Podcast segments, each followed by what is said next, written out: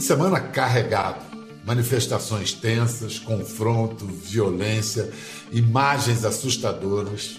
A tal ponto que a Procuradoria-Geral da República se viu na obrigação de emitir uma nota condenando a intolerância no país. A Procuradoria-Geral da República hoje fala com sotaque baiano e uma cara. A cara de um homem que muitos classificam como o mais poderoso do país hoje. Pois, afinal, muito do destino do país passa pelas mãos dele.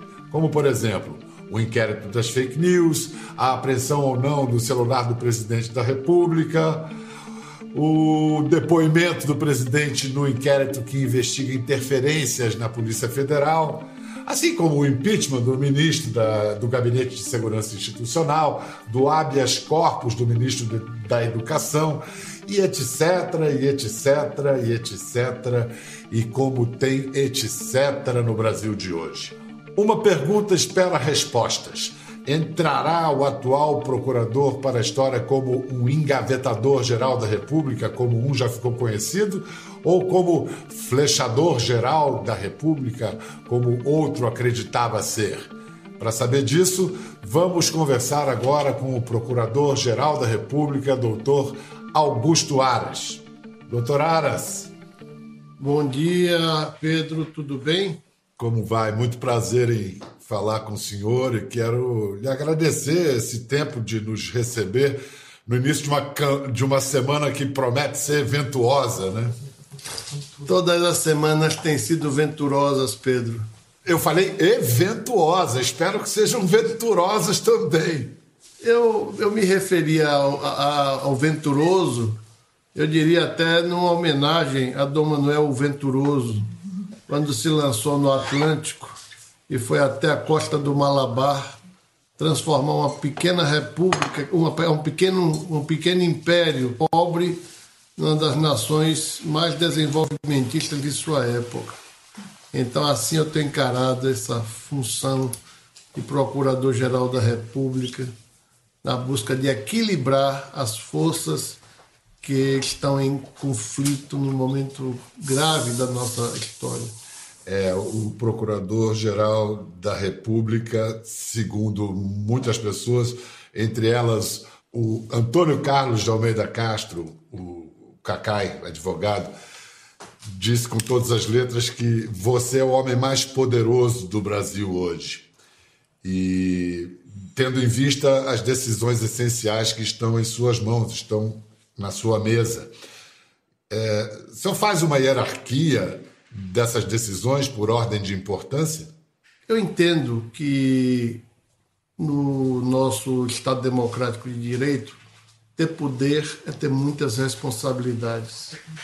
A mim me cabe cumprir um compromisso institucional e eu diria existencial, que é cumprir a Constituição e as leis do país.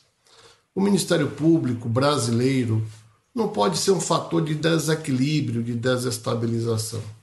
Nós temos que buscar harmonia e paz sociais, cumprindo a Constituição. Nós não admitimos fazer política partidária na PGR.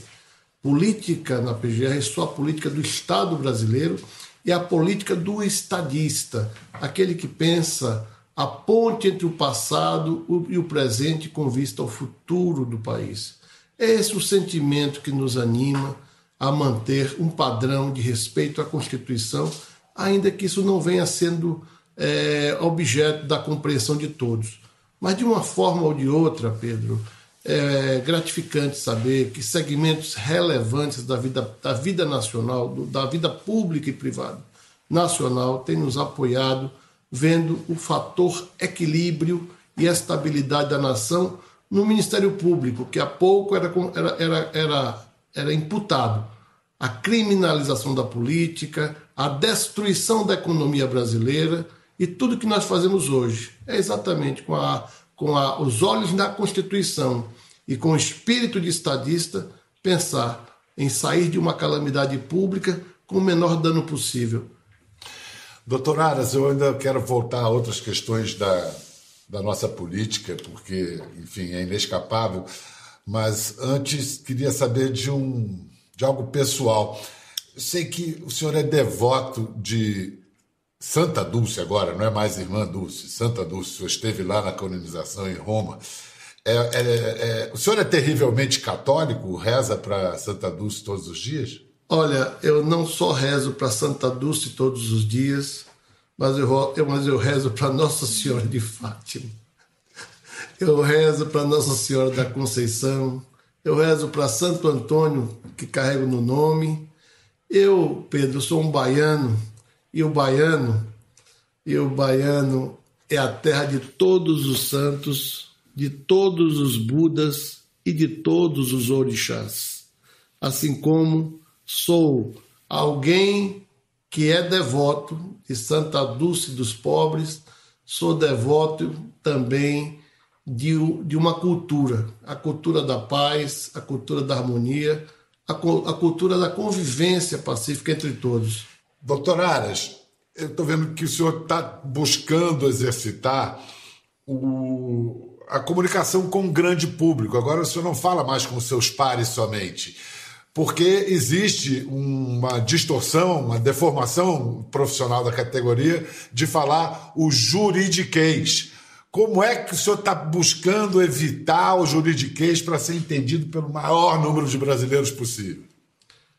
Olha, nós temos um problema crucial que envolve alguns segmentos da comunicação, que é, que é compreender o juridiquês. Por exemplo, muito, muito se tem dito sobre o inquérito das fake news. E as pessoas que falam muito e levam é, mensagens estão muito equivocadas. Por exemplo, eu nunca fui contra o inquérito das fake news. Eu nunca pedi o arquivamento desse inquérito. Pelo contrário, eu só pedi ao Supremo que fixasse as balizas para a sua realização, para que esse inquérito não ganhe, finalmente, o apelido inicial que se lhe puseram, que foi o do inquérito do fim do mundo. Todo inquérito tem que ter um objeto delimitado. E mais, o Ministério Público, através do PGR, tem o dever de velar por direitos e garantias fundamentais. Esse, é preciso que o Supremo diga quais são os limites desse inquérito, porque, no, no particular, eu fui contra medidas coercitivas que invadem o, esse, esse conjunto de liberdades e garantias fundamentais. Então não houve uma mudança de opinião de sua parte, já que quando Raquel Dodge, sua antecessora, foi contra o inquérito das fake news, o senhor foi a favor. E agora foi interpretado como se o senhor tivesse mudado de ideia, como se a suspensão fosse apenas a véspera do arquivamento. É, na verdade, o que aconteceu é que a colega Raquel, ela, ela exercendo os poderes que tinha, ela emitiu um comando para o, toda a classe de que não recebessem nenhum inquérito oriundo daquele inquérito das fake news. Com isso, todos os inquéritos que foram remetidos para a primeira instância foram sumariamente arquivados com a ideia de uma, de uma, de uma ilegitimidade da sua origem e, e foram desprezados eventuais crimes que ali estavam narrados.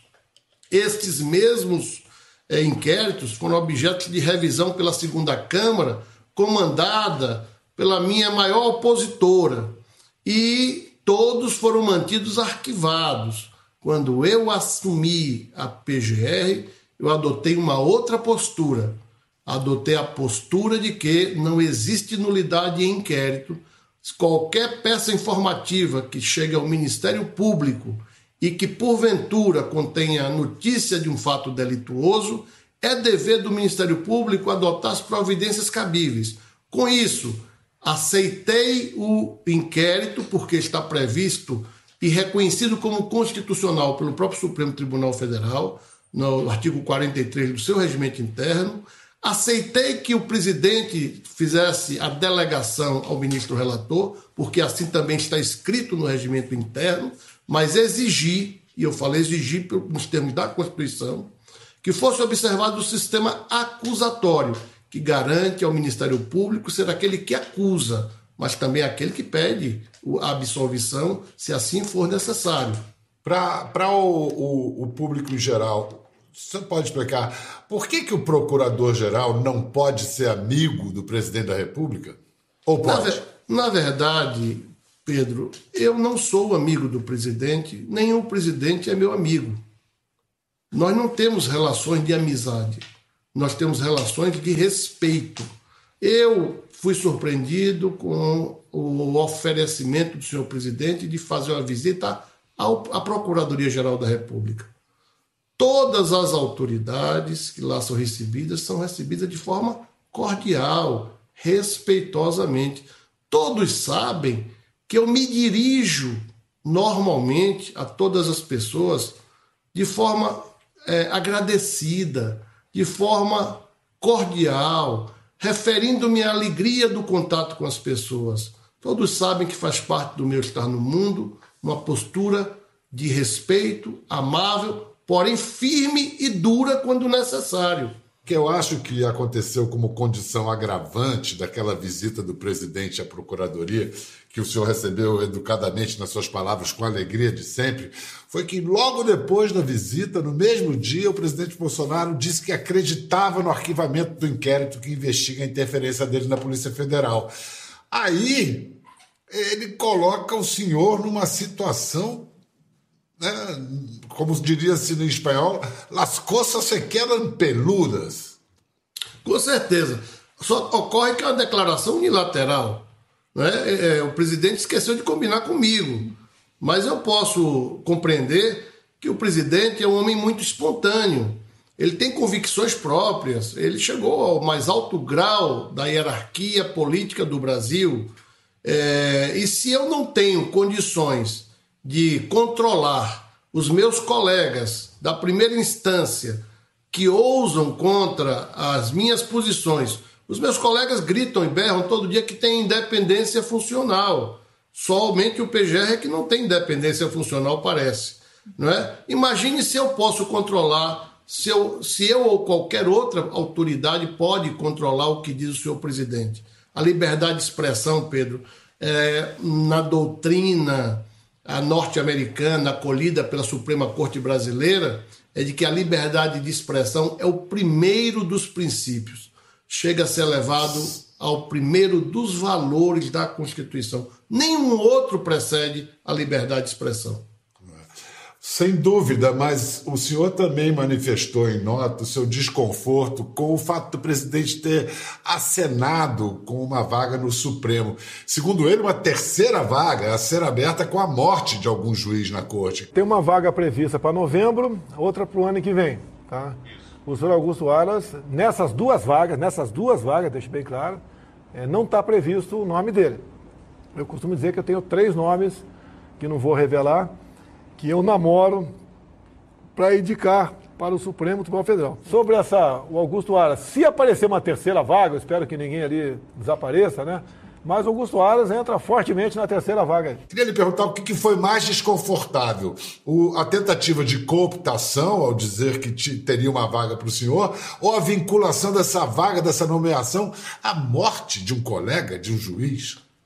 Olha, eu não quero, eu não tenho procuração para defender o presidente, nem vou tomar essa ousadia. Ele mesmo se tratou de explicar que não esperava que ninguém morresse. Ele tentou explicar isso para a imprensa. O que eu posso dizer é que é da natureza da política, é da natureza da política. É, sempre que alguém pode, em tese, chegar a ocupar um cargo limitado, como é o de Procurador-Geral da República ou dos 11 ministros do Supremo, pessoas que, em tese, tenham chances são bombardeadas por seus adversários. Esta coisa de me colocar como candidato a ministro supremo tanto pode vir de candidatos que existem é, dentro do próprio palácio, como de candidatos que estão é, dentro, da, dentro da própria PGR, candidatos que estão na advocacia, candidatos que são ministros de outros tribunais, enfim, quem está na carreira jurídica, tem militância e tem algum tipo de é, aparição pública, em tese é um candidato. Então, se essas pessoas, que eu não posso nominá-las, me veem como adversário, é natural que elas me atacassem, antecipando uma candidatura para me fritar. Na política, Pedro, a fritura faz parte de um jogo cruel.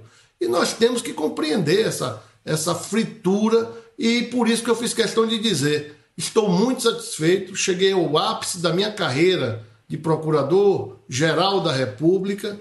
Pretendo cumprir os dois anos que me, me foi concedido pelo presidente e pelo, e pelo Senado Federal. E quero mais dizer ainda, Pedro, não faço projetos para além de dois anos. Para tentar arredondar, encerrar essa parte da conversa entre o presidente da República e o procurador-geral da República, só lembrar que ainda, se não me engano, na sexta-feira passada, o Jair Messias ainda anunciou a sua condecoração com o mérito da Ordem Naval. Quer dizer, para uma relação de investigador e investigado, que em tese é a, a relação entre procurador e presidente, eh, os gestos de Jair Bolsonaro parecem, até para usar o linguajar, eh, o estilo de humor do presidente, parecem assédio hétero. Assim, a sua situação como procurador geral pode se complicar, porque se o senhor favorece o presidente com alguma decisão sua, isso pode ser interpretado como submissão aos interesses dele. Se não, pode parecer retaliação. Como é que você vai sair dessa sinuca? Como é que o senhor sai dessa sinuca? Pedro, é... você pode não acreditar, mas é verdade. Eu nunca fui comunicado dessa honraria. Eu não fui, eu não recebi. Naval? Não, não fui comunicado da honraria, não fui sequer previamente avisado de que, de que poderia vir a merecê-la. Tomei conhecimento pela, pelo, por, através de uma emissora de televisão. Mas quero dizer também a você que será uma grande honra recebê-la, se é que eu estarei contemplado, porque eu não tenho essa informação, nem pessoal por escrito, nem sequer pela, verbalmente. Mas eu digo, será uma grande honra, porque tenho o maior apreço pela Marinha do Brasil. Mas esse é um outro assunto. É, você me fez uma outra pergunta nesse universo do assédio heterossexual. É, eu diria, Pedro, o seguinte: é, eu continuo fiel a Constituição e as leis do país. O presidente tem um jeito especial dele de ser. Eu o respeito muito, como respeito a sua forma de ser, como respeito a forma de ser de todas as pessoas. Se pudesse resumir numa frase a resposta à minha pergunta é, sobre a sinuca de bico que o presidente Bolsonaro botou o senhor, como vai sair dessa sinuca? Cumprindo a Constituição numa frase. É isso. Falar em Constituição. Eu quero uma pedir para o senhor uma interpretação. Tem uma importante discussão constitucional em curso sobre o artigo 142 de nossa Constituição. Alguns dizem que o texto é mal escrito, outros dizem que o texto é, no mínimo, ambíguo. É, é, aquele artigo que diz as Forças Armadas, sob a autoridade suprema do presidente da República, destinam-se à defesa da pátria e agora a parte contenciosa, a garantia dos poderes constitucionais e, por iniciativa de qualquer destes, da lei e da ordem. Já houve interpretações de que esse artigo colocariam as Forças Armadas como poder moderador, coisa que desde o Império nós não temos. Na sua visão de jurista, o artigo legitima uma intervenção militar em caso de conflito entre poderes? Bem, vamos, vamos começar do ponto de vista histórico, né?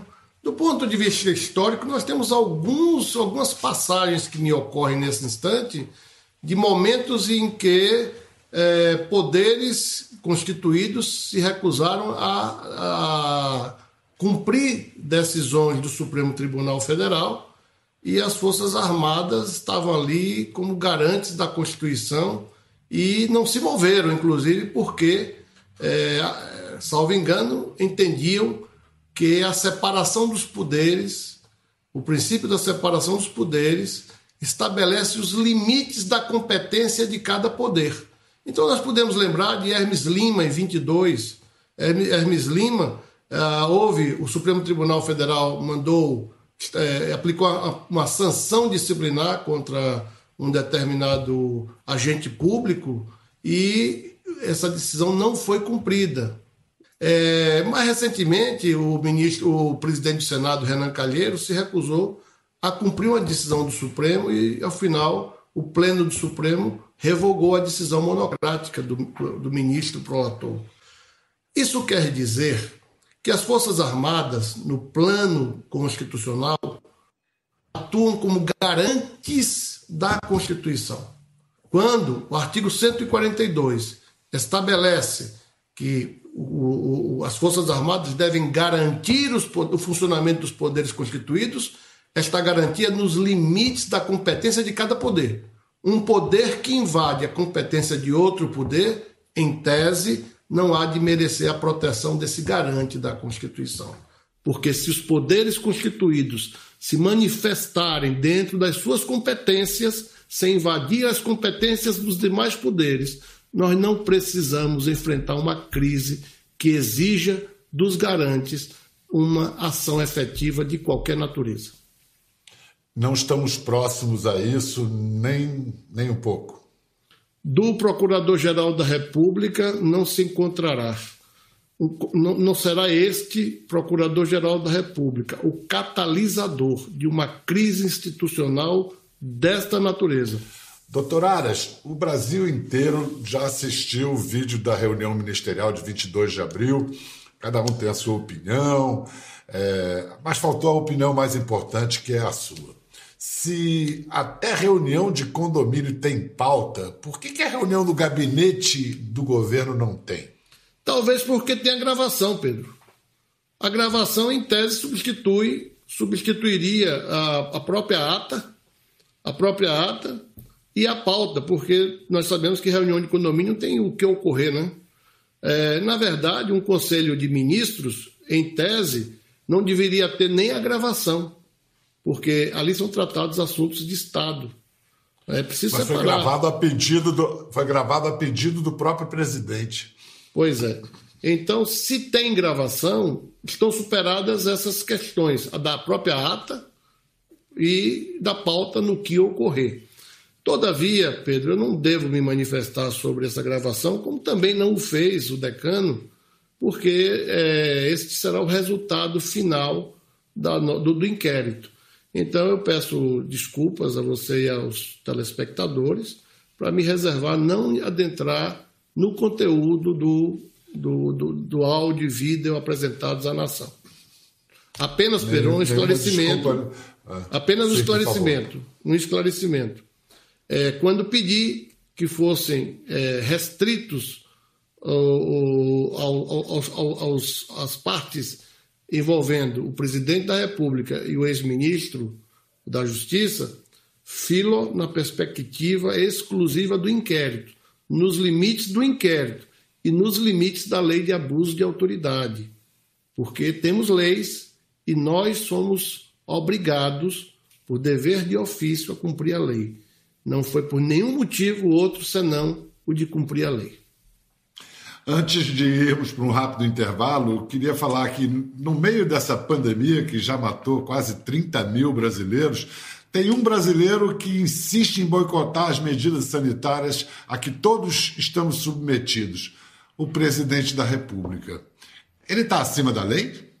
Ninguém está acima da lei. O grande problema, ou melhor, o, o, que se põe nesta pergunta tão inteligente, como é, é, é, é, você reconhecido e o seu programa promove, é o fato de que o presidente escolhe os fatos para atuar.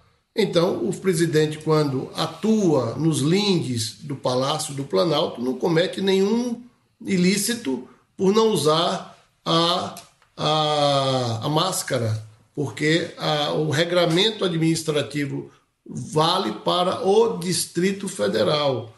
Quando Sua Excelência vai a um outro município onde não há um, um, um regramento administrativo é, ordinatório sobre máscara e ele não usa máscara, ele também está dentro do universo da legalidade.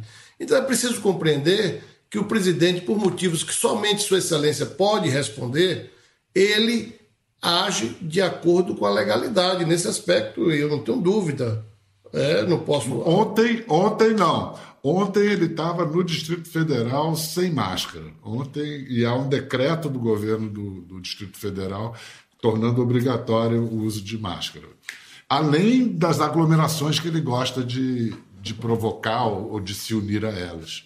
Repito que não, eu repito que nesse aspecto eu não conheço o fato de ontem, mas quero dizer que o, que nos chega ao conhecimento, todas as representações que chegaram ao nosso conhecimento, versando sobre é, possibilidade de contágio perante terceiros. Não há nenhuma prova de que o presidente esteve ou está cometido da Covid. Isso significa dizer que é, não há violação à lei. É, as máscaras. Ninguém pode saber, né? Bom, ninguém ele... pode saber se está portando Bom, ou não é, o vírus. É aquela velha história. Eu também não, eu, eu, eu já fiz três exames. É, acredito que não tenha Covid, porque não tenho nenhum sintoma. Os exames não detectaram Covid em mim, mas é, essa questão é uma questão permanente para todos nós brasileiros. É uma questão que está mais no plano da política e das responsabilidades políticas do que no plano jurídico. O que para nós do mundo jurídico não tem significado, pode ganhar significado no mundo da política. Então é preciso fazer a separação. Ou, ou do jornalismo. É.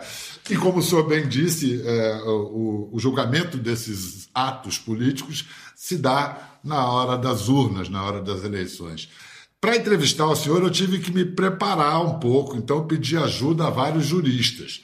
O ex-presidente do Supremo Tribunal Federal, Joaquim Barbosa, encaminhou a seguinte pergunta para o senhor.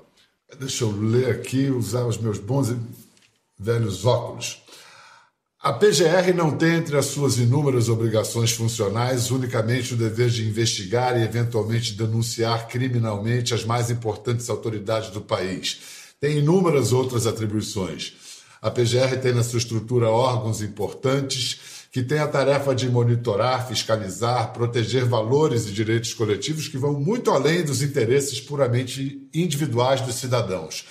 Falo do patrimônio público, do meio ambiente, do direito das minorias raciais, sociais e econômicas. Ou seja, e aí o Joaquim conclui: se exercer bem a sua missão, o procurador-geral, mais cedo ou mais tarde, vai contrariar os interesses do poder econômico do país, do poder político e das classes dirigentes. Sabendo disso, nenhum dos seus antecessores de 1989 até hoje se mobilizou para tentar uma vaga no STF. Isso ocorreu porque eles perceberam a absoluta impossibilidade e a incongruência de uma tal pretensão? Quero dizer que a pergunta é muito importante para dizer que eu sempre disse a todos os que me conhecem: quem quer ser procurador-geral da República não pode desejar ser ministro do Supremo Tribunal Federal. Se isso vier a ocorrer com qualquer um, será por circunstâncias é, desconhecidas, porque o nosso trabalho é um trabalho que contraria permanentemente interesses de toda a natureza, a começar dos interesses interna corporis que foram construídos em cima de um anarcossindicalismo, corporativismo anarcossindicalista que eu combato para efeito de desaparelhar para propiciar todos os membros iguais oportunidades. Eu creio que o ministro Joaquim Barbosa, que foi um colega que esteve conosco muitos anos, sabe o que eu estou falando, e também todos os seus telespectadores. Estamos firmes em defesa da estabilidade da nação, em defesa da saúde pública e em defesa de um país que respeite a Constituição para que o mundo político, o mundo econômico, o mundo social possa viver em paz e harmonia.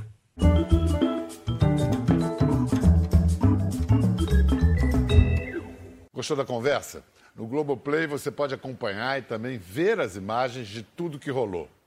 Até lá!